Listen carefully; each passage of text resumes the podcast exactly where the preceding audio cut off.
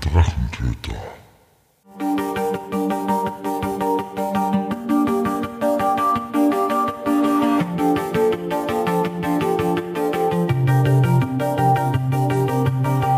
Hallo und willkommen zu einer neuen Episode des Drachentöter Podcasts.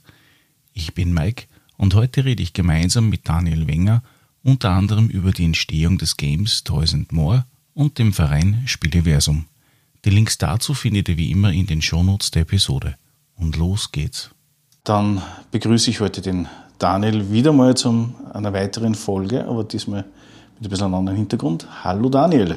Hi Michael, schön, dass du wieder mal bei mir im Haus zu Gast bist. Ich freue mich immer wieder, wenn du da bist. Das hört man gern. Über was reden wir denn heute? Ich glaube, du hast mir gesagt, ich soll ein bisschen was von mir erzählen. Dann schauen wir noch ein bisschen so Geschichten an mit Brettspielen, die nahe sind dem Rollenspiel. Und dann einfach einen kleinen Ausblick auf Spiel des Jahres heuer. Wer ist denn der Daniel? der Daniel, das bin mal ich. Ja, ähm, ja wirklich eine schöne Ich-AG mittlerweile. Äh, habe eine lange Geschichte hinter mir. Ähm, angefangen, dass ich Psychologie, also kommen tue ich eigentlich sozusagen aus einer Gastronomieausbildung, habe Fremdenverkehrsschule besucht, habe dann auch dort gejobbt, beziehungsweise wirklich tatsächlich gearbeitet und habe dann festgestellt, es erfüllt mich nicht ganz, habe ein Psychologiestudium angefangen, hat mir natürlich mehr Ausbildung geholfen, Studium, man braucht ein bisschen Geld nebenbei, dementsprechend einige Nebenjobs hier ausgefüllt und ja, Studium habe ich tatsächlich nicht fertig gemacht. Wie weit bist du gekommen? Ja, wie weit bin ich gekommen? Also ich war echt ein richtig fleißiger Student in den ersten drei Semestern, war mit dem ersten Abschnitt fast fertig, bin dann in den zweiten eingestiegen, habe den ersten aber nie fertig gekriegt und trotzdem nach vier Jahren aufgehört. Also, ja. Wie gefühlt jeder zweite? Ja, genau. Also ich glaube, ich habe eine klassische Studentenkarriere hinter mir in dem Sinne. Super Erfahrung, muss ich auch dazu sagen. Hat Spaß gemacht, war eine tolle Zeit des Lebens, aber war trotzdem nicht das Richtige. Ja. Ja, wie ist dann weitergegangen? Also habe dann nachher so klassisch als, als Paketzusteller mal gearbeitet, also auch dort einen Ausflug gemacht und diverse Nebenjobs gemacht. Also wer, wer da Interesse hat, kann mich fragen. Also ich habe Interviewgeschichten hinter mir, habe auf der Baustelle gearbeitet, ich weiß, wie man äh, Stellagen in, äh, im Handel nachfüllt. Also ich habe schon einiges hinter mir und bin dann früher oder später einfach tatsächlich in der IT gelandet und dort habe ich fast 14 Jahre verbracht war wirklich mein Steckenpferd und habe dort im Operations gearbeitet, weil viele unter IT gleich mal Programmierung und Co. verstehen. Nein, ich habe keine Ahnung von Programmieren und nein, ich habe keine Ahnung von Handys. Ich bin einfach auch nur ein Nutzer beim Handy wie andere. Ich habe also wirklich im Operations, sprich Systembetreuung gearbeitet, ja, mit Bereitschaftsdienst, mit allem drum und dran. Was hast du da betreut?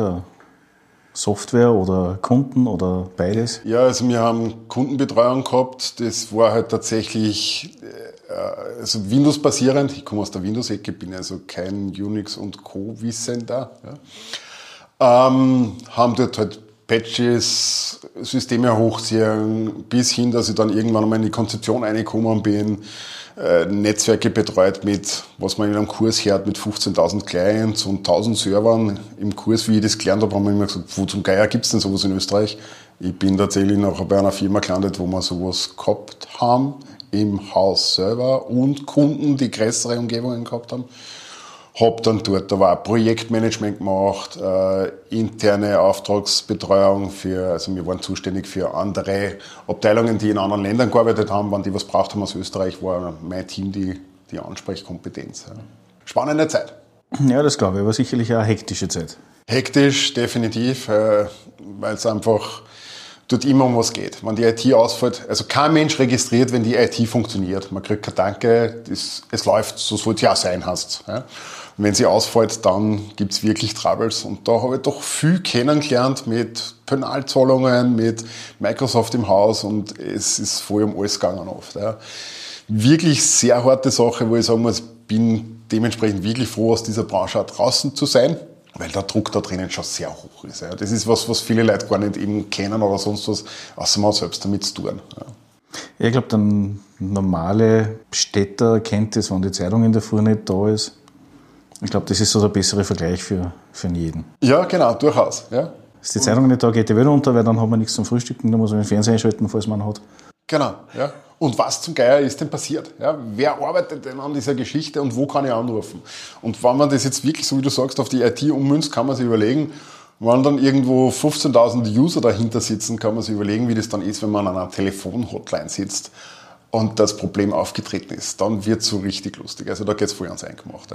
Ja. ja, speziell wenn du 24-7-Betreuung hast für die ganze Welt oder so, dann wird es bisschen sehr, sehr intensiv für den einen oder anderen. Ja, also ich habe selbst Bereitschaftsdienst in der Vergangenheit einmal gemacht, wo es dann echt so 24 Stunden am Tag mit dem Handy lebst, in der Nacht das Handy auf laut ist, weil wenn es piepst, dann das Erste, was du mal machst, auf und Computer einschalten. Also man geht nicht zum Kaffee, man geht nicht zum Frühstück, sondern mit, wir schauen einmal nach, was hat's denn und kann ich das von daheim beheben oder ist dann der nächste Weg ab ins Auto und fahren wir wohin auch immer. Ja. Wüde Zeit. Ja, 14 Jahre ist eine lange Zeit, ja. Ja, durchaus. Ja. War aber froh, dass ich also gegen Ende der 14 Jahre habe ich einfach auch schon zum mittleren Management gehört, wo ich sage, okay, dort war diese Bereitschaftsgeschichte weg. Dafür ist der wirtschaftliche Druck einfach extrem geworden, ja, wo du dann schon merkst, mit, du bist in einer Jahresplanung mit drinnen, du musst Geschäftszahlen abgeben, du musst Mitarbeiterplanungen machen, du bist für Gehälter verantwortlich. Holler da ra, kann ich ganz ehrlich sagen, auch das eine sehr anspruchsvolle Welt. Und dann machst du da Planung ins Blaue, wo du sagst, keine Ahnung, ein möglicher Auftrag steht im Raum, wie viel Prozent Realisierbarkeit gibt's dazu und damit gibst du Wirtschaftszahlen ab und nächstes Jahr wirst du gefragt, warum erreichst du deine Zahlen nicht. Ja? Und du musst dann hinterher begründen, naja, das Projekt ist nichts geworden, ja, dann ist deine Aufgabe, schaffe ein anderes Projekt herbei. Also ja, der Druck ändert sich einfach. Ja? Dieses 24-7 äh, ist jetzt nicht unbedingt anspruchsvoller, anstrengender wie eine Managementposition sollte man vielleicht oft nicht glauben, aber man nimmt es dann viel mehr mit heim und es ist sehr vergleichbar miteinander. Ja, also da, du kommst halt wirklich schon in ein Ding, wo du persönliche Ziele kriegst und und und. Also dieser Verantwortungsbereich ist dann schon auch gewaltig und enorm. Ja. Du hast nicht dieses 24-7, aber der Druck, den du bei äh, fünf Tagen hast in der Woche, fühlt sich irgendwie gleich an, wie man es 24-7 hättest. Ja. Ja, Wahnsinn. Und was war dann nach dieser bösen IT-Zeit? Nein, du musst nicht böse sagen. Es war eine gute und, und, und wichtige Erfahrung, muss ich dazu sagen. Was ist dann passiert? Irgendwie habe ich es satt gehabt. Also, wir reden ja jetzt über, über den Daniel und dann kann ich ja sagen, also ich bin tatsächlich zweimal im Burnout gelandet. Ich stehe dazu, man kann mich ja fragen und es ist ja immer so, wenn man irgendwie wen kennt, der dazu neigt oder auch tatsächlich eingefallen ist, spreche ich ja über das Thema gern. Ja. Äh, und bevor ich in ein drittes Burnout geschlittert bin, habe ich gesagt mit, ich muss mein Leben ändern. Ja. Und dann ist es einfach gekommen, wo ich gedacht habe, was könnte mich denn interessieren, was wäre die Geschichte, die mich, die mich erfüllt, was macht mir Spaß und, und mit was kann das auch funktionieren. Und bin zurück zum Daniel, seit langer, langer Zeit wirklich in der Brettspielszene Szene beheimatet und, und, und mit Brettspielen behaftet. Können wir kurz einen Ausflug machen nachher. Und so habe ich dann gesagt, naja, ich habe mein Taschengeld sozusagen, das ich jedes Monat ausgib für Brettspiele und ich habe es halt online nach Deutschland geschickt. Ja. Und kann man eigentlich nicht vorstellen können, dass das in Österreich nicht anders auch geht. Ja. Und da habe ich dann gesagt, es war an der Zeit, dass ich das selber probiere. Habe dadurch, dass ich bei der Firma aufgehört habe, einen Golden Handshake gekriegt und diese finanzielle Sicherheit gehabt zu der Zeit, dass man das auch leisten kann und das einfach machen kann. Und so habe ich halt ursprünglich einmal mit einem kleinen Online-Ding begonnen, wo ich an jeden sagen kann, nicht einfach sowas aufzubauen, wenn du nicht die finanziellen Mittel hast, die alle großen Bekannten wie das A und Co. haben. Ja, ähm, ist online aufzubauen einfach schwierig. Und nach zwei Jahren online war es dann soweit, also mehr oder weniger nach einem Jahr online war es soweit, dass ich die Entscheidung getroffen habe, ich eröffne tatsächlich ein physisches Geschäft, wo ich dann tatsächlich daheim bin und widme mich voll und ganz der Spieleszene. Und, und da wirklich weg vom Brettspiele, sondern wirklich der, der Gesellschaftsspieleszene, wo ja viel mehr dazu gehört wie nur Brettspiele. In dem Online-Geschäft hast du da die Schwierigkeiten gehabt, dass du unbekannt warst oder dass das die Werbung zu gezielt oder nicht zu gezielt geschalten worden ist? Oder wie kann man sich das vorstellen als Außenstehender, der sagt, okay, ich hätte eine Idee, äh, welche Probleme hast du da gehabt? Du hast natürlich den Nagel vor im Kopf getroffen. Äh, ja, werde mal bekannt. Ja.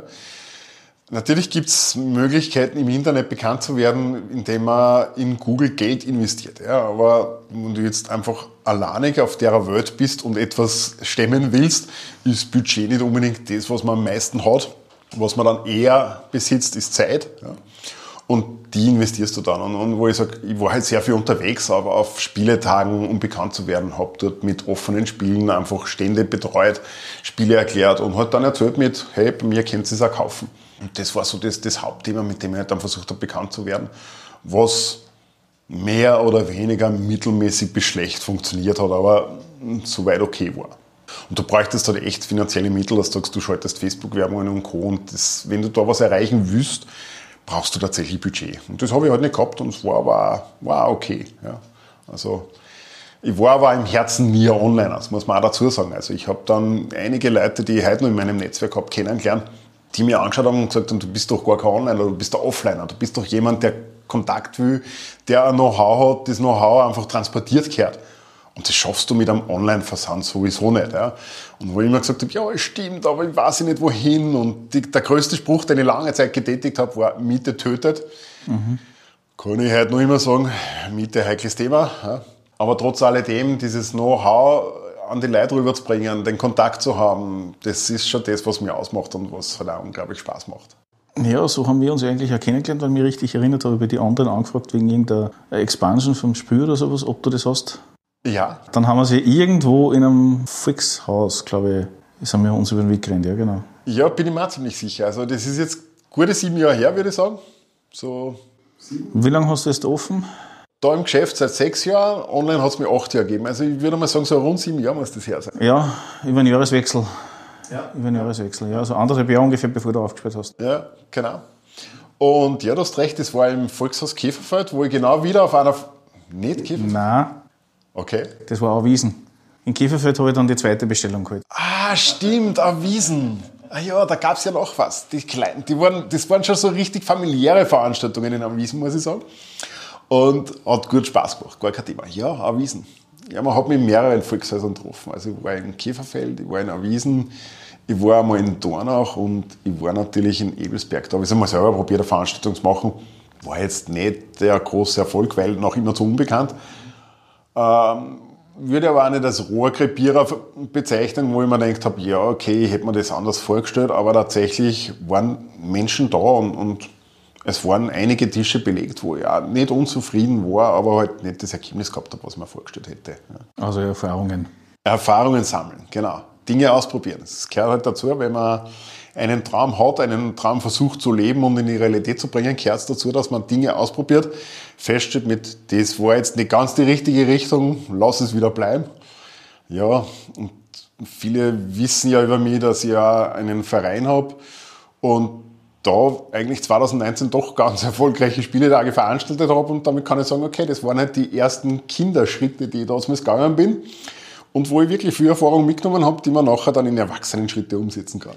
Aber war das nicht so, wenn ich mich richtig erinnere, dass du dort, wie du gesagt hast, bei, der, bei den Online-Geschichten damals noch, wie du diese Tage begleitet hast, also nicht die Spieltage, sondern halt die Einzelveranstaltungen, dass du eher Gast vom Gast warst oder so? Ja, durchaus. Also war halt immer jemand, der, der, den ich gekannt habe, der dann gesagt hat mit, hey, da ist was los oder ich stelle dir jemanden vor und so kommst du halt von einem zum anderen und habe mich halt auch selber am Spieltisch dazu gesetzt, klarerweise, und war eigentlich auch manches Mal tatsächlich als Spielererklärer unterwegs. Gar nicht so in eigener Funktion, sondern mit, okay, jemand braucht einen Spielererklärer, klar, ich stehe zur Verfügung.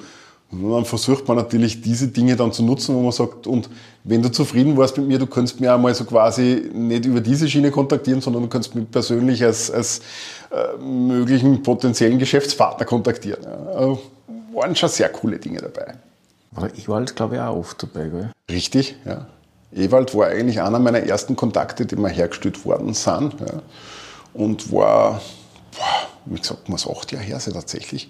Ähm, war eine recht witzige Veranstaltung. Ja. War damals gar nicht so klein, mit relativ vielen Ausstellern und, und war gut aufgezogen. Ja, was hat dich dann bewogen dazu, dass du sagst, okay, online machen wir es doch fix mit Miete und so? Ja, weil ich einfach wirklich gesehen habe, sage ich, erstens, in Österreich gab es das Geschäft, wie ich es mir vorgestellt habe, noch nicht. Das war mal das eine. Ja. Nummer zwei mit, okay, in der IT bleibe ich nicht mehr. dort habe ich es durch. Ja. Und ich habe halt schon einen gewissen Lagerbestand mitgebracht, wo ich gesagt habe, okay, das heißt, das Risiko ist minimal, ein Versuch ist es wert. Ja. Und ein Netzwerk habe ich schon gehabt, Kunden habe ich schon gehabt und habe dann einfach wirklich habe ich beschlossen mit, ich will es probieren. Ja. Und man kann nach einem halben Jahr immer nur sagen, gut, neue Erfahrung gesammelt, war nicht das Richtige, Man kann dann auch ein Jahr wieder zusperren, wenn es ist. Und mittlerweile bin ich sechs Jahre alt vom Geschäft, fast. Also am 1. Mai 2020 ist es soweit. Ah, 22, Entschuldigung natürlich. Und also es war für mich relativ simpel in der Überlegung, wo ich gesagt habe, das will ich sehen. Und, und habe halt auch andere Ideen mit eingebracht, weil man bei mir im Hause die Spieltische hat. Ich habe eine Spielothek, die relativ gut gefüllt ist. Und da habe ich gesagt, wenn ich sowas probiere, dann muss es auch was Andersartiges sein. Ja? Also mittlerweile traue ich das auch selbst auch sagen. Am Anfang war ich da eher schüchtern. Mittlerweile bin ich da doch anders gepolt. Ähm, wir sind in Österreich der Laden mit der größten Auswahl. Ja, mit der größten lagernden Auswahl und das traue ich mir einfach wirklich mit Überzeugung zu sagen, weil ich es vom Kunden gehört habe. Es ist also nicht, dass ich sage, es ist jetzt aus meinem Innersten gewachsen, sondern es ist von außen hereingewachsen. Und das macht mir halt selber Spaß und, und ich weiß, dass es in Deutschland Ähnliches gibt, aber in Österreich nicht. Ja. Ähnliches in Österreich ja, mit viel kleiner, anders geartet weil du halt bei mir wirklich die Auswahl hast von Kinderspiel ab zwei Jahren aufwärts bis zum Familienspiel, bis zum Kennerspiel, bis zum Expertenspiel, Rollenspiel, Geschicklichkeitsspiel, Fantasy-Bereich etc. Ja. Und diese Auswahl ist halt einfach Gott sei Dank wirklich einzigartig und das ist mein, mein unique selling point, wo ich auch wirklich sagen kann, daran erkennt man mich, daran weiß man, was es besonders ist und das wird halt Gott sei Dank auch sehr geschätzt. Ja. Das ist das, wo es, ich habe auch von Kunden einmal das Feedback gekriegt, wir waren in Kärnten in einem Laden drinnen, war echt nett dort, war toll, wir haben dort auch was gekauft. Aber wir sind froh, dass wir hier in der Gegend wohnen und wieder zu dir zurückkommen können. Ja.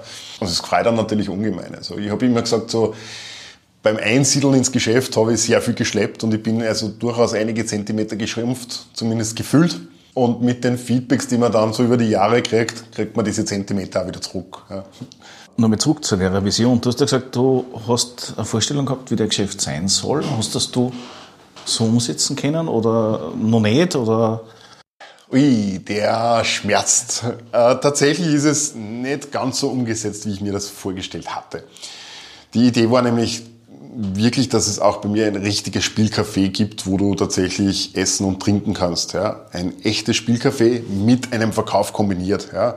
Da gibt's ja tatsächlich erfolgreiche Modelle wie Hardrock Café, fällt mir da ein. Und das war so das Ding, was ich im Kopf gehabt habe. Aufgrund meiner Geschichte hätte ich ja selbst Gastronomie eröffnen können. Muss aber sagen, ich bin einfach tatsächlich an der Lokalität gescheitert. Äh, ich kann euch sagen, es ist unmöglich, eine Location zu finden, wo du sagst, du betreibst du Gastronomie und Geschäft. Hm, entweder hast du keinen Gastronomiebereich vorhanden, sprich es fällt Dunstabzug, Vorschriften, Küche, äh, Einrichtung zum Hinsetzen etc. Oder du hast einfach keine Geschäftsfläche. Wenn du Gastronomie so quasi umbauen würdest, wäre ja das eigentlich der einfachere Ansatz. Kann ich aber sagen, alle wollen eine Ablöse.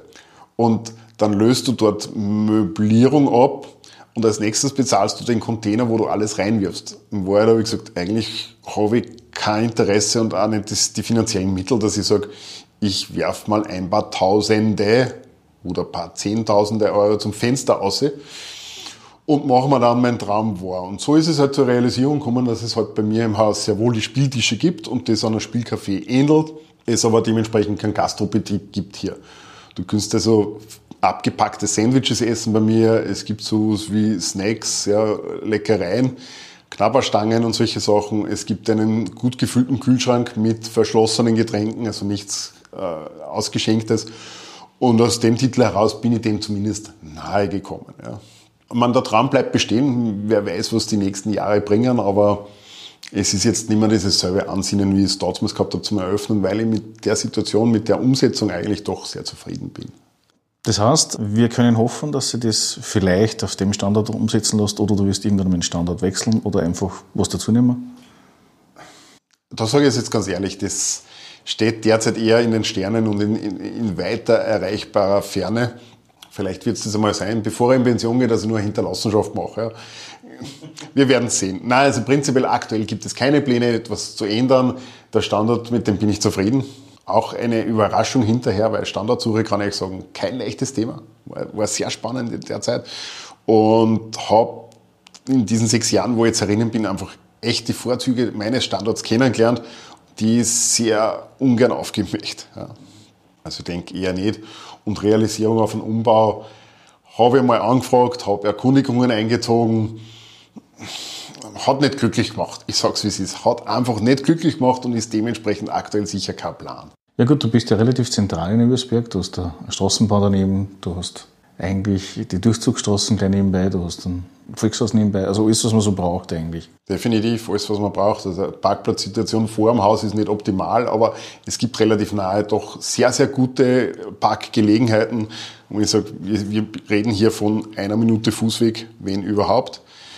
Ähm, was dann nur dazu kommt, was ich einfach vorab auch nicht einschätzen konnte, ist die Nähe zur Autobahn. Von Wien kommen, fährt man in Asten ab und landet eigentlich direkt vor dem Geschäft. Ähm, von Salzburg, Schrägstrich Wels kommend, fährt man in Ansfelden ab und fährt die Straße nach Ösberg rein und steht beim Geschäft. Das ist auch immer recht lustig zum Erklären, wo ich sage, wenn du von Salzburg kommend abfährst, fahr dem Wegweiser Ebelsberg und wenn du dann bei der Kreuzung anstehst, wo es nur mehr links oder rechts geht, könntest du gerne mit dem Auto geradeaus drüber fahren und du wirst mitten in meinem Geschäft landen. Ja. Du hast das Geschäft aufgemacht, mit 1. Mai war die Öffnung damals. Das war, an dem Tag war Full House. Voll, es waren tatsächlich 120 Besucher da. Also ich sage, für ein Geschäft, das es noch nie gegeben hat, eine Eröffnungsfeier auf die First zu stellen mit 120 Besuchern, war ich selbst überglücklich. Und es waren Menschen da, die ich nicht kannte. Also das hat mir wirklich sehr viel Spaß gemacht, weil ich gesehen habe, okay, das hat schon angefangen, zu dem Zeitpunkt Wellen zu schlagen, Früchte zu tragen. Aber war natürlich eine spannende Zeit. Also du verbringst dann nach der Eröffnung sehr viele Stunden ganz alleine im Geschäft. Du überlegst da, was mache ich denn da? Eine ganz interessante Erfahrung war für mich, das hat mich lange Zeit wirklich sehr beschäftigt. Es kommen fremde Menschen rein ins Geschäft, schauen sie um, durchaus eine halbe Stunde bis eine Stunde und dann kommen sie und sagen, auf Wiederschauen. Und du denkst dir, ich glaube, ich habe gerade keinen Umsatz gemacht. Es dauert eine Woche ungefähr, derselbe Mensch spaziert wieder rein, schaut sich eine halbe Stunde um, schaut sich eine Stunde um und es endet mit Auf Wiederschauen. Dann beginnst du dich zu fragen mit, was habe ich denn falsch gemacht? Irgendwas stimmt dann in der Geschichte. Ja, es dauert halt die nächste Woche, dann kommt dieser besagte Mensch wieder rein und kauft tatsächlich ein. Zwei Spiele, drei Spiele. Ja. So, dann kriegt man ein bisschen mehr Selbstvertrauen. Den fünften, wo man dieses selbe Erlebnis hat, fragt man dann nachher mit, jetzt muss es einmal loswerden, vielleicht, ich hoffe, es stört nicht, aber vielleicht darf ich die Frage bitte stören.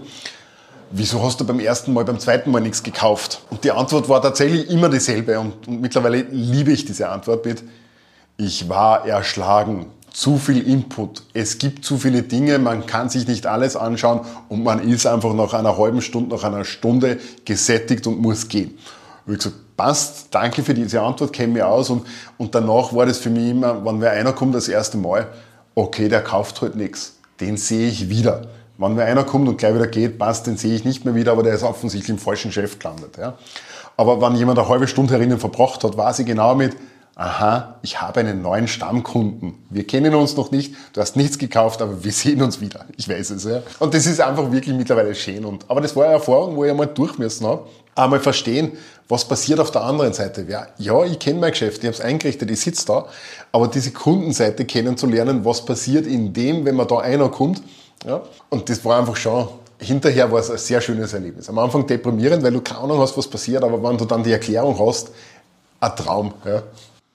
Ja, ich stelle mir das sehr spannend vor, wenn man sich denkt, okay, gut, man geht ja mit einem gewissen finanziellen Polster im Normalfall bei sowas hinein und dann sieht man jeden Tag, das Geld wird weniger und wird weniger und die Leute kommen und kommen und kaufen wenig bis nichts ist das sicherlich auch sehr demotivierend. Ja, es beschäftigt dann. Also man überlegt dann schon wirklich mit, wie lange will ich es mir anschauen? Wie lange traue ich es mir zu, das so zu tun, dass du einfach einen Tag verbringst da herinnen und keine Arbeit hast in dem Sinne und keine Kunden hast und hm, man überlegt dann mit, wie kann ich denn Leute erreichen und Co. Also, aber hat Gott sei Dank wirklich die, die Mundpropaganda hat sehr gut funktioniert.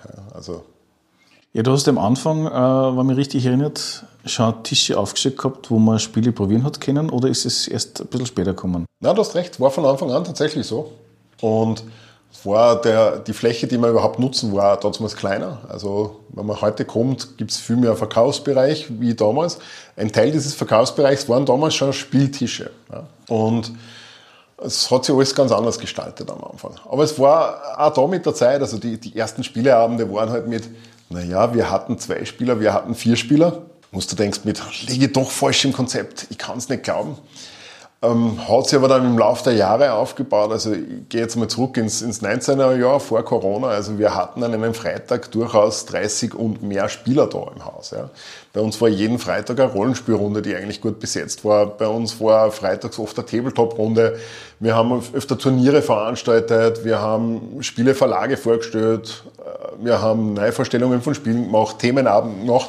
Und es war eigentlich immer recht gut besucht. Ja. Da waren tatsächlich einige Stammkunden dabei, die jede Woche kommen sind zum Spielen. Also, wenn ich mich erinnere, der Michael war ja derjenige, der bei mir den Rollenspielbereich eigentlich doch aufgebaut hat. Das war. Umgekehrt, ja. ja. Verstehst zwar nicht, aber ja.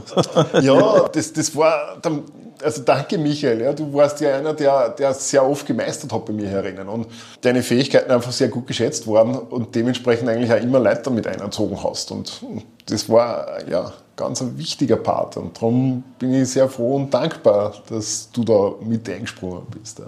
Die ersten anderthalb, zwei Jahre waren das, ja. Und dann sind zum Glück irgendwann einmal unterstützend andere Spielleiter auftaucht. Genau. Und das hat sich dann von sich getragen, sehr lange Zeit, bis Corona gekommen ist, ja. Ja, genau. Ja, Corona hat das leider sehr zerstört. Michael hatte mir auch angeboten, an einem Freitag jetzt was zu tun tatsächlich haben wir keine Anmeldungen zusammengekriegt. Also, obwohl ich immer wieder Nachfragen gekriegt habe, aber es ist halt natürlich ein Dilemma, bis du das wieder in einen normalen Schwung einkriegst, der halt üblich ist. Dass man weiß, es gibt jeden Freitag was, es gibt genügend Anfragen, es gibt genügend Meister.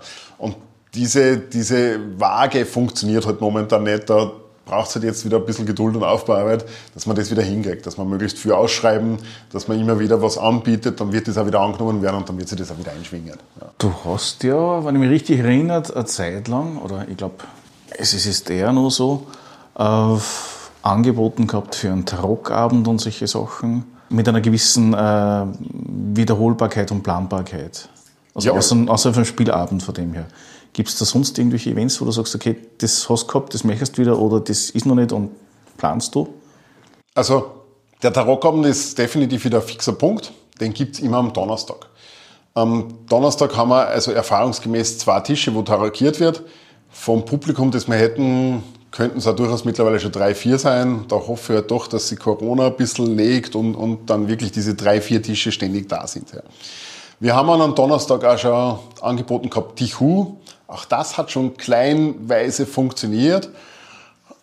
Leider mit Corona auch wieder endgültig zerstört.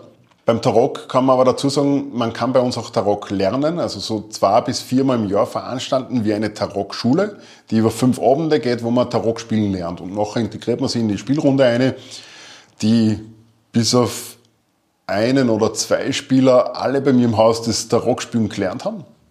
Und so, so funktioniert so steigert sich das einfach, ja, und, und das Interesse ist da. Ja. Was es früher gab, sind Turniere. Also Turniere waren natürlich jetzt aktuell nicht sehr gefragt, weil du dann Tisch wechselst und sehr viel Kontakte pflegst dadurch. Ja. Und darum haben wir gesagt, okay, Turniere sind nicht angesagt, wird aber auch wieder kommen. Also da schauen wir jetzt einmal, ob sich das über den Sommer vielleicht ein bisschen wieder einschwingt. Wir schauen einmal, was der Herbst so bringen wird. Aber auch Turniere sind sicher wieder gefragt. Da haben wir viele verschiedene Turniere gehabt von echt familienmäßig bis, wir haben auch Kinderturniere gehabt, ja, wie King Domino oder so. Ähm, es steht auch durchaus im, im Raum, einmal ein Clask-Turnier zu machen oder ein TAC-Turnier. Also TAC hat sich beim Jahr schon jemand engagiert im Haus mit, hey, wir würden gerne ein Turnier machen. Ja, TAC ist eine sehr coole Version von Mensch dich nicht. Wird mit Karten gespielt mit Sondereffekten, wo man auch rückwärts fahren kann, bis zum nächsten aufschließen kann. Richtig geniale Version. Und wie gesagt, das Ganze auf einer Holzplatte. Spielfiguren sind Murmeln, also wunderschön gestaltet. Und habe schon einige, weil da braucht man natürlich auch Bretter. Äh, und habe schon einige, die gesagt haben, ja, ich habe ein Brett zu Hause, würde gerne kommen. Und also das ist so eins der Turniere, die ich auch im Kopf habe, mit denen wir dann im Frühjahr jetzt einmal noch ins Rennen gehen werden.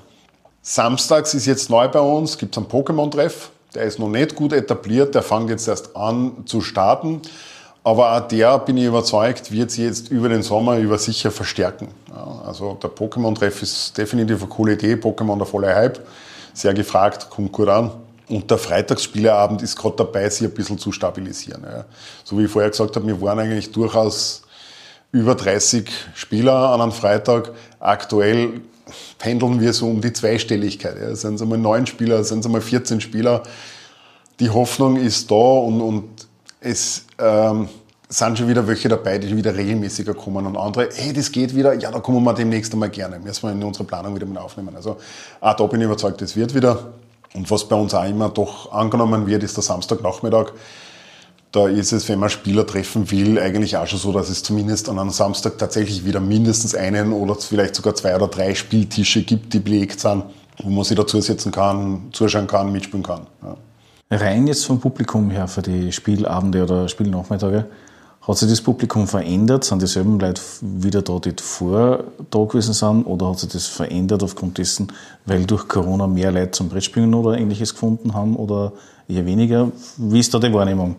Also tatsächlich ist es so, dass ich ein paar wenige habe, denen man eigentlich schon eine Inventurnummer verpassen müsste. Die gibt es Gott sei Dank noch immer, sind aber sehr wenige. Prinzipiell hat sich das Klientel tatsächlich doch eher geändert. Ja? Also äh, es sind sehr viele neue Leute dazugekommen, die einfach während Corona mein Geschäft entdeckt haben. Ja? Wo ich dann auch gesagt habe, hey Leute, wenn es dann wieder erlaubt, gibt Spieleabende. Und das sind diejenigen, die das ganz gern nutzen. Ja? Und das, das Stammspielerklientel ist leider ein bisschen weggefallen. Ja? Also ein klassisches Beispiel ist dazu leider auch Keyforge. Keyforge war ein super Top-Turnierthema. Wir haben einmal im Monat ein, ein Keyforge-Turnier veranstaltet. Tatsächlich gibt es Keyforge nicht mehr. Und damit ist auch klarerweise die Community weg. Also das Spiel an sich wird nicht mehr produziert, oder wie? Richtig, ja. Also wir hoffen alle auf ein Revival. Meine, da gibt es auch so eine kleine Geschichte dazu. Es wird gemunkelt, dass aufgrund Corona waren die Turniere nicht möglich. Äh, Mitarbeiterentlassungen, es wird gemunkelt, dass der Logarithmus geknackt wurde und drum also nichts mehr produziert werden kann. Also vielleicht ein Wort zu Keyforge. Keyforge ist ein Kartenspiel, ähm, Erinnert ein bisschen an Magic, ist auch von, von Richard Garfield. Aber es ist kein Trading Card Game, kein Sammelkartenspiel, sondern ein Deck ist ein Deck, das ist fertig. Und jedes Deck, das du kaufst, ist unique. Das gibt es genau nur einmal. Also wenn ich ein anderes Deck kaufe, kann es nicht sein, dass ich genau dasselbe erwische. Und dieser Logarithmus, der diese Unique Decks produziert, ist natürlich der Kernpunkt der Geschichte. Ja. Heißt aber, wenn ich mir dann zwei oder drei so Decks kaufe, baue ich mir dasselbe Deck dann selber zusammen oder sind die dann wirklich so zu verwenden, wie ich es gekauft habe? Gute Frage, danke. Nein, die sind genauso zu verwenden. Also die darfst du nicht verändern. Ja? Weil bei Magic baue ich immer ja aus meinen Karten, die ich habe, mein Deck zusammen. Bei Keyforge ist es so, das Deck, das ich kaufe, spiele ich genau so. Nicht anders. Das darf nicht verändert werden. Kann auch kontrolliert werden, weil jedes Deck hat einen Namen. Und mit diesem Namen sind die Karten sozusagen identifizierbar und können nur in diesem Deck gespielt werden und nicht anders. Ja. Und die Gewichtung war gleich? Oder war das auch durchwachsen? Also sagen wir es mal so, ja, es gibt Decks, die ein bisschen stärker waren und Decks, die ein bisschen schwächer waren. Also bei den Turnieren haben diese Decks äh, ein Ranking mitgebracht, ein Schwierigkeits-, also ein, ein, ein ähm, Stärke-Ranking. Sprich, wenn zwei Spieler dieselben Ergebnisse gehabt haben im Turnier, war der mit dem schwächeren Deck besser gereiht. Aber das Spannende ist das, ich habe immer gesagt, das hat ein bisschen so wie ein Kreis. Die, die vermeintlich schwächeren Decks sind die, mit denen du die vermeintlich starken Decks gut schlagen hast können. Weil die waren genau auf das ausgelegt, dass du gegen ein starkes Deck antrittst und dem dort richtig auf die Finger klopfen kannst. Ja? Und das hat das Ding eigentlich sehr spannend gemacht. Ja? Witzig. Na, finde find ich fesch, ja. Ja, Richard Garfield immer wieder für, für gute Ideen zu haben. Ja. Roborelle war ja auch von ihm zum Beispiel ganz geniales Ding, ja, wo du einen, einen, einen, Roboter steuern hast müssen mit Karten, den aber über fünf Züge bereits programmieren hast müssen, aber nicht gewusst hast, was passiert. Wenn, du irgendwie angestoßen worden bist von jemandem, dann bist du auf einem Feld gelandet und dein Zug war vollkommen schwachsinnig geplant und plötzlich bist du auf einem Förderbahn gestanden, das dich irgendwo hin katapultiert hat. Du hast die gedreht und du hast einfach wirklich und dazu ist nur gekommen, dass er jeder geschossen hat und mit, mit, mit jedem Schuss, den du erleiden musstest, ist eine Karte eingeloggt worden. Ja, das heißt, prinzipiell hast du neun Karten gekriegt, fünf davon programmiert. Wenn du Pech gehabt hast, hast du nur mehr fünf Karten gekriegt, also das heißt, du hast alle verwenden müssen zum Fahren. Nur blöder war es dann, wenn dann eine Karte eingeloggt wurde, das heißt, dein letzter Zug war immer derselbe, ja, egal wo du stehst. Ja. Echt geniales Ding und darum sage ich, Richard Garfield ist schon ein, ein Spielererfinder, der richtig Spaß macht. Ja. Ja, Roborelli habe ich immer wieder was gehört, dass das seit Jahren so die, einer von den Geheimtipps ist, ja. Definitiv. Ich kann aber an jeden nur empfehlen, tatsächlich. Also es gibt es aktuell in der Neuauflage wieder nicht mehr, wurde auch wieder eingestellt. Aber wer die Chance hat, ein altes Original zu bekommen, hat es nur in Englisch gegeben, wurde nie in Deutsch übersetzt, zuschlagen. Ja? Das alte Ding ist einfach um einiges genialer und böser. Wer mich kennt, vielleicht nur so eine kleine Info über mich, ich spiele gerne böse Spiele. Ja, also es darf durchaus fetzig gegeneinander gehen. Wobei ich sage, ich bin auch jemand, der es verträgt, dass am Spiel fetzig gegeneinander geht. Wenn man vom Charakter her, vom Typus her jemand ist, der es persönlich und ernst nimmt, bitte nicht solche Spiele spielen. Wer sehr viel Humor mitbringt und einfach weiß, das ist ein Spiel, wir fetzen uns im Spiel, stehen auf und sind gute Freunde, bitte willkommen an meinem Spieltisch. Ja? Du wirst es sehr genießen mit mir.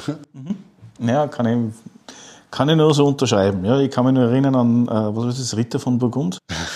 ja, Burgund von Burgund, ja, ja. War eine sehr spannende Erfahrung für mich. War auch das letzte Mal, wo ich es gespielt habe, das erste und das letzte Mal. Bis dato. Ja, ich bin auch bekannt als Trash-Talker. Also für mich gehört das dazu, dieser Psychokrieg am Spieltisch. Ja, ja ich kann mich erinnern, das hat in dem Fall nichts geholfen. auf alle Fälle eine lässige Session. Bevor wir noch zu die, vertiefend noch zu den Spielen kommen, diese Events sind jetzt alle die, die jetzt definitiv geplant sind oder halt du an der Umsetzung arbeitest oder gibt es noch irgendwas, wo du sagst, okay gut, bin noch am Reifen, noch nicht am Ausreifen? Ideen kommen immer wieder neu. Die sind aufgrund der Situation, welche Spieler kommen am Markt, was bietet sie an, ähm, was gibt es für Programme von Verlagen zum Beispiel, gibt es irgendwelche Meisterschaften, die ausgetragen werden. Äh, eines der witzigsten bzw. kuriosesten Dinge war, kann mich erinnern, 2020, erster Lockdown, war 16. April, wenn ich es richtig im Kopf habe, war der Montag, 17, 18, 19, 20. April war, na, März war es, Entschuldigung, 20. März, also 16. März war erster Tag des Lockdowns, 20. März war geplant bei uns im Freitag ein Pandemic-Turnier, dieses Survival-Turnier, also das Team, das am längsten überlebt in der Pandemie, gewinnt. Also wirklich tatsächlich eigentlich sehr schräg, dass das genau mit Pandemiebeginn zusammengefallen ist. Das Turnier ist natürlich auch ausgefallen, muss ich dazu sagen, klarerweise und ist auch noch nichts geplant nachzuholen. Aber das wäre eines der Themen, wo ich mich sehr freue, wenn der Verlag das wieder ausschreibt. Weil ich sage, eigentlich hat es jetzt nach zwei Jahren Pandemie durchaus wieder an Skurrilität gewonnen und man könnte sowas auch wieder ansetzen. Wer das Ganze mit ein bisschen an Lächeln und an Humor betrachten kann, der ist, glaube ich, der perfekte Mitspieler für dieses Turnier. Ja, ja gibt es für, also im Endeffekt ist es eigentlich ist der Plan mehr oder weniger für die nächsten Wochen, Monate oder für dieses Jahr oder hast du irgendwelche Events noch, wo du sagst, okay, das ist jetzt noch was? Sei es jetzt Herbstrennen oder was? Es ist tatsächlich alles erst am Entstehen. Ja, es ist alles erst am Entstehen, muss man sagen. Also dadurch, dass man einfach nicht weiß, wie die Gegebenheiten sind, ist die Planbarkeit halt wirklich sehr schwierig. Und, und darum schauen wir halt, dass wir sich ein bisschen so Woche zu Woche, Monat zu Monat vorwärts bewegen.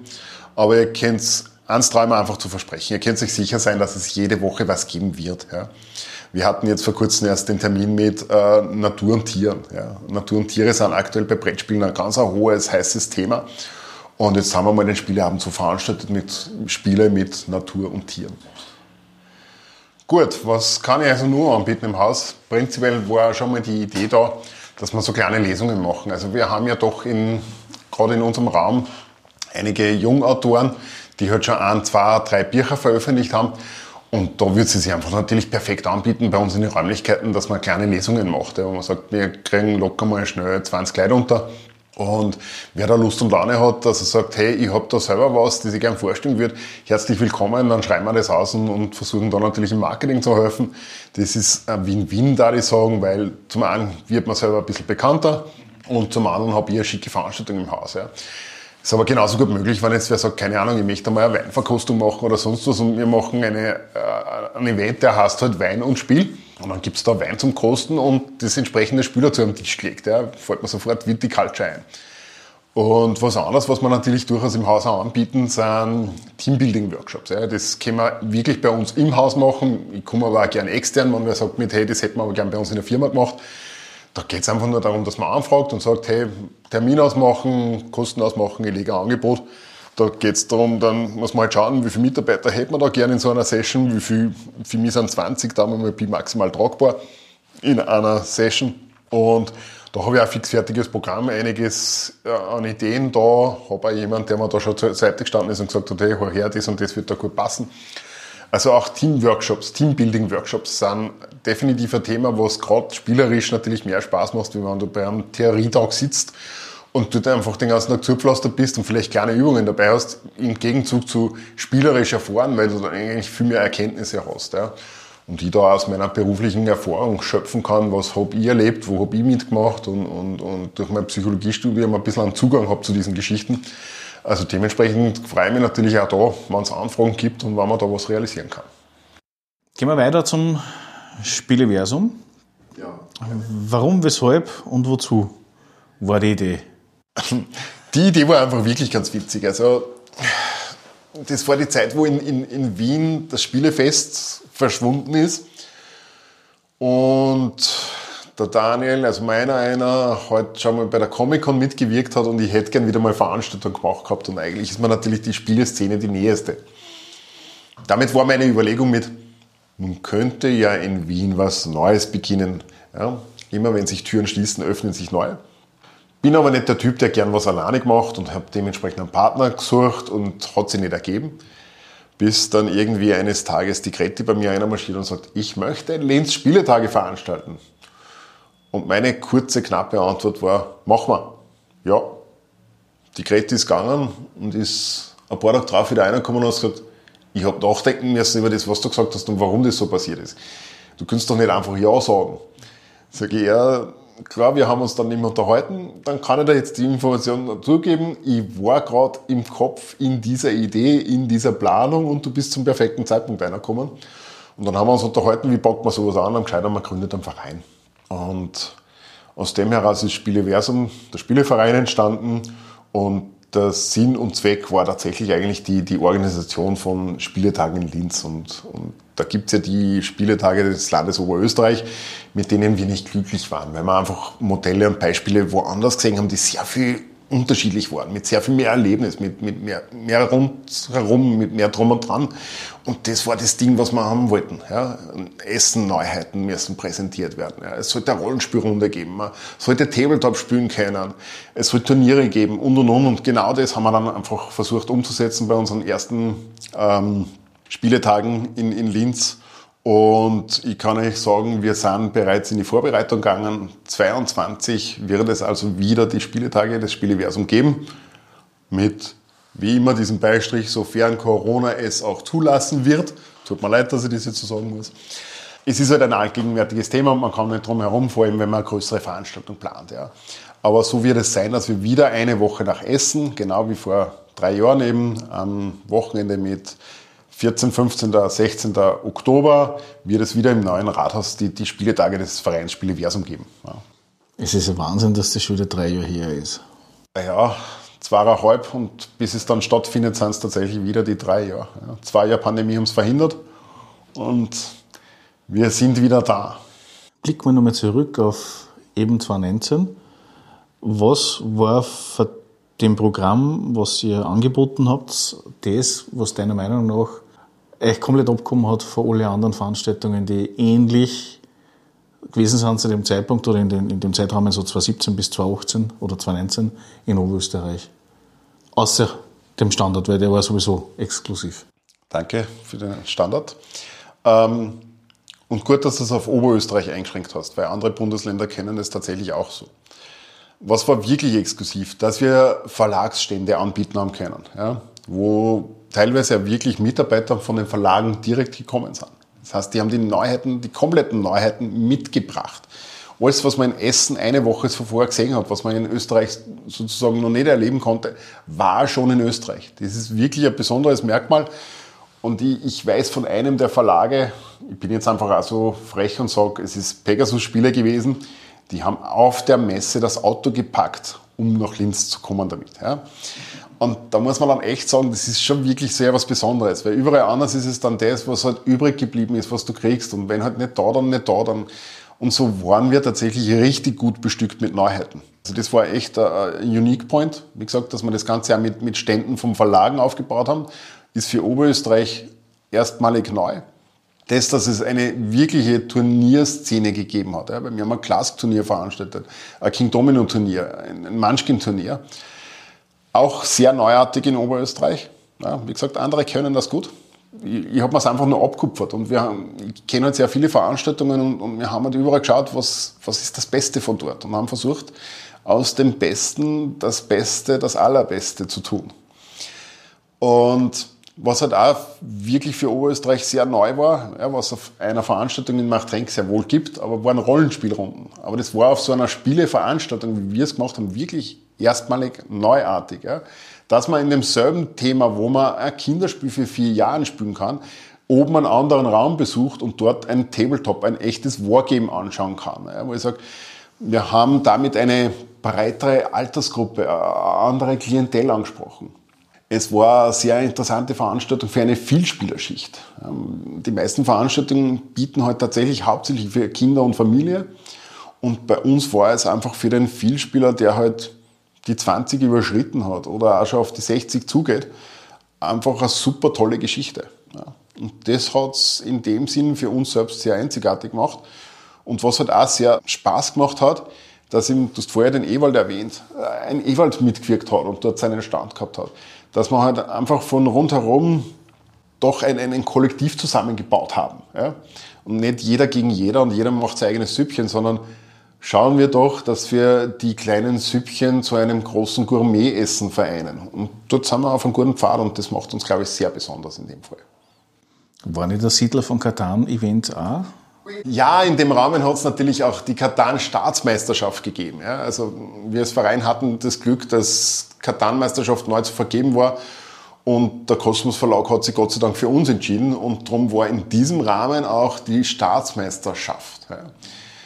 Wo wir, wo ich halt leider sagen muss, dieses Jahr wird sie dementsprechend sicher nicht in Oberösterreich stattfinden. Eines unserer Konzeptideen war, die Staatsmeisterschaft findet jedes Jahr in einem anderen Bundesland statt. Wir sind halt in Österreich neun Bundesländer, dementsprechend kann es davon ausgehen, im zehnten Jahr wird sie wieder bei uns sein. Ja. Es ist noch nicht ausverhandelt und ausgesprochen, aber so ein kleiner Blick ins Nähkästchen, der ursprüngliche Gedanke war, als nächstes gehen wir nach St. Pölten. Ja, einfach aufgrund der, der persönlichen Nähe, was wir dort haben zu einem Spielekreis und da einfach wissen, dass es kompetent abläuft, dass es fair abläuft, dass der Freude hat, wenn er es macht, dass wir dort da Spieler haben, die gern hinfahren wollen, die Location bekannt ist und und und, wo wir gesagt haben, dort ist für uns der Aufwand, so quasi von der Heimat wegzugehen, am geringsten und die Freude auf der anderen Seite am größten. Und damit haben wir gesagt, okay, das wird einmal das nächste Ding sein. Wobei wir jetzt ganz ehrlich sind, da muss ich jetzt wirklich sagen, wir sind jetzt in Klärung mit Kosmos, wie das denn dieses Jahr überhaupt stattfinden soll. Ja, es ist ja alles auf online gewandelt und, und vieles einfach unklar. Ja. Wenn eine Rückkehr, dann hoffe ich, dass wir mit St. Pölten rechtkommen. Wenn beim System vom letzten Jahr wird es eine Online- Weltmeisterschaft geben bei Katan. Aber es wird auch die Staatsmeisterschaft sicher irgendwann einmal zurückkehren. Ähm, für diejenigen, die das jetzt hören und sie interessieren dafür, ein Turnier in einem Bundesland auszurichten, ich sage jetzt ganz ehrlich, in Oberösterreich sind wir gut gesetzt. Außerhalb von Oberösterreich freuen wir uns über jede Location, über jeden, der sich meldet und sagt, ich wäre gern dabei und würde gern so ein Turnier ausrichten. Wir sind hier sehr aktiv, das heißt, da kommt jetzt nicht sehr viel Verantwortung dazu, da braucht es halt einfach ein bisschen Netzwerk und Co., dass man halt auch Spieler auftreibt. Das ist das, was wir brauchen von einem Partner in einem Bundesland. Und äh, der Rest liegt dann nicht bei uns. Also wir unterstützen da natürlich. Ja. Das ist immer gut zu wissen, wenn man Unterstützung hat, wenn man sich selber noch nie über sowas drüber traut hat. Ich glaube, da hat der eine oder andere sicherlich sonst massive Hemmungen oder Schwierigkeiten. Klar. Aber ja, die Kommunikation mit Verlagen ist immer sehr eigenartige für manche, die noch nie was gehabt haben in die Richtung. Ja. Voll bei dir, ja. Aber das ist eh unser Part und darum sage ich einfach, wir wären der Ansprechpartner, mit uns kann man normal plaudern wir sind Spieler wie du und ich. Ja. Gehen wir nochmal zum Verein zurück. Das heißt, in erster Linie halt gegründet, der Grundgedanke und äh, die Leute, die dahinter stehen, für die Spieletage, wenn möglich jährlich im Herbst. Genau. Gibt es sonst noch irgendwas, was der Verein macht? Also für unsere Mitglieder gibt es hin und wieder natürlich auch kleinere Spieleveranstaltungen, wo man dann einfach auch die Möglichkeit hat, die, die aktuell laufenden Neuheiten kennenzulernen. Und ein Netzwerk damit geschaffen ist, ja, wo man sagt, okay, hey, das sind Gleichgesinnte, äh, man kann sie austauschen, man hat Spielpartner, äh, das ist so dann der, der zweite Zweck dahinter. Und wer da Spaß dran hat, ist bei uns auf alle Fälle richtig.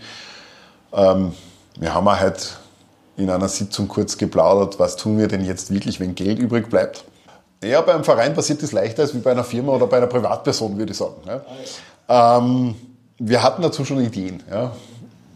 Bis hin, je nachdem, wie viel Geld das dann übrig bleibt. Verein darf ja nicht sehr reich sein oder hat ein steuerliches Thema, das man dann abwickeln muss. Wir haben gesagt, wir würden es dann doch gern für den Verein nutzen, für die Mitglieder. Man könnte ja eine Reise nach Essen organisieren oder mal vielleicht eine Burg für ein Spielewochenende mieten oder sowas. Da gibt es tatsächlich sehr, sehr coole Ideen und ich denke, dass da die Mitglieder alle sehr begeistert sein werden von diesen Ideen. Ja.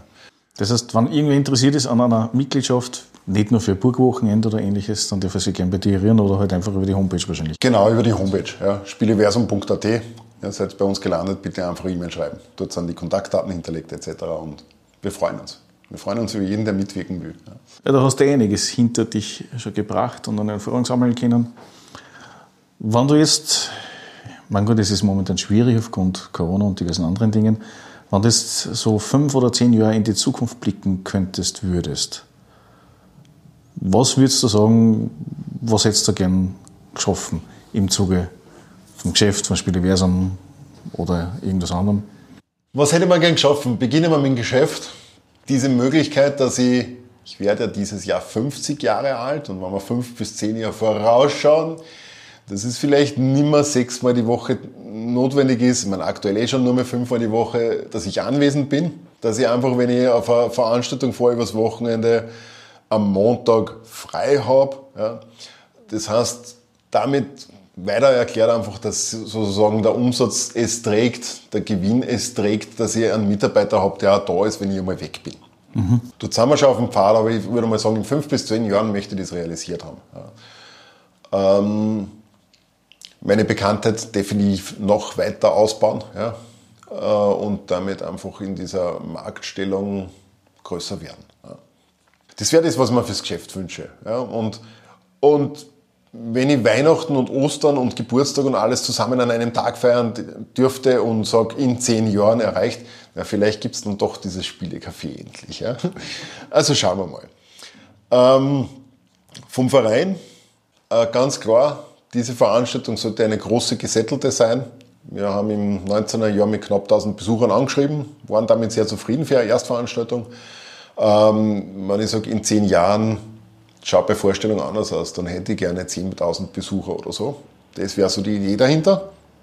Und damit einfach äh, wirklich eine gesetzte Veranstaltung, weil dann ist man schon 13 Jahre alt und uns hat es dann schon zehnmal gegeben.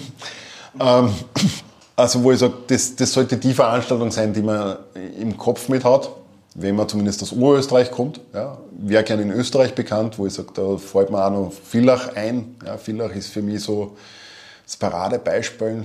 Dort gibt es auch einen kleinen Verein, also eine Interessensgemeinschaft, die das aufgezogen haben und die also sehr erfolgreich sind und sehr, sehr schöne Spieletage haben und die sehr harmonisch sind und, und viel Spaß machen, wo ich sage, das ist aus meiner persönlichen Sicht für den Verein das Vorbild und dort wäre gerne in zehn Jahren einfach auch, ja, dass man fünfstellige Besucherzahl hat und alles läuft und, und die Verlage froh sind, wenn sie dabei sein dürfen. Ja. Das heißt, nach deiner Planung noch müsstest du spätestens 2025 dann ins äh, Design Center wechseln. Ja, ist eine der Optionen. Ja. Das Design Center ist nicht so ganz so günstig.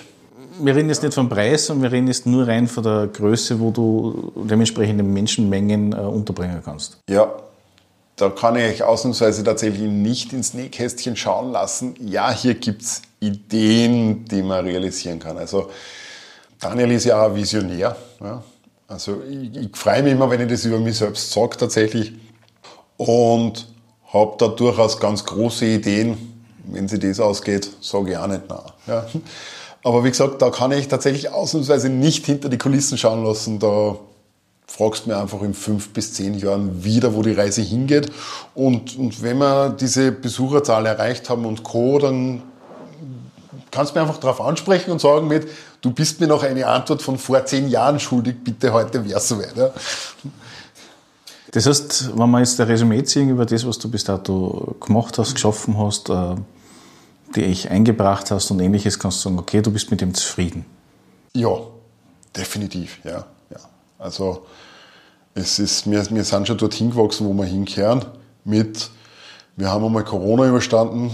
Nach Corona haben wir jetzt nur mal eine kleine Rüttelebene drinnen, aber ich bin zuversichtlich, auch das kriegen wir wieder hin. Und es macht einfach Spaß. Was soll ich sagen? Also diese Feedbacks, die man kriegt aus, aus, aus meinen Kunden heraus, ja, die, diese, es ist eine familiäre Vertraute da herinnen. Es, es gibt nur das Du im Haus. Also vielleicht da ganz eine wichtige Botschaft noch. Ja? Dass mal einer kommt und eigentlich zu Hause ist. Dass das Geschäft einen Wohnzimmer-Spielothek-Charakter bietet. Und da muss ich echt sagen, fühle ich mich sehr zufrieden. Und wenn da dann Leute aus die einer kommen, Fachgespräche führen, da wird untereinander, die, die, die Kunden lernen sie kennen, es sind WhatsApp-Gruppen gegründet worden, es sind Freundschaften geschlossen worden. Ähm, es hat sogar auch schon ein Pärchen gegeben, das sie gefunden hat. Ja. Also muss ich echt sagen, na, bin ich zufrieden. Ja. Gefällt. Ja. Also ich habe von Anfang an gewusst, mit der Idee werde ich nicht reich werden, muss ich auch dazu sagen. Ja. Ich bin ja zufrieden, wenn ich meinen Lebensalltag damit bestreiten kann und that's it. Ja. Und diese drumherum Begleitungen sind mir viel wichtiger, als dass wir da irgendwas geschaffen haben, was sozialer was bringt, was Spaß macht, wo viele Leute einfach froh sind, dass es das gibt. Ja. Und das würde ich sagen, habe ich erreicht und das macht mich wirklich glücklich und zufrieden. Ja. Dann würde ich sagen, ich beende unser Gespräch und sage danke für das Interview. Ja, super. Michael, danke, dass du da warst. Hat extrem viel Spaß gemacht, wie immer. Danke dir. Danke. Ciao.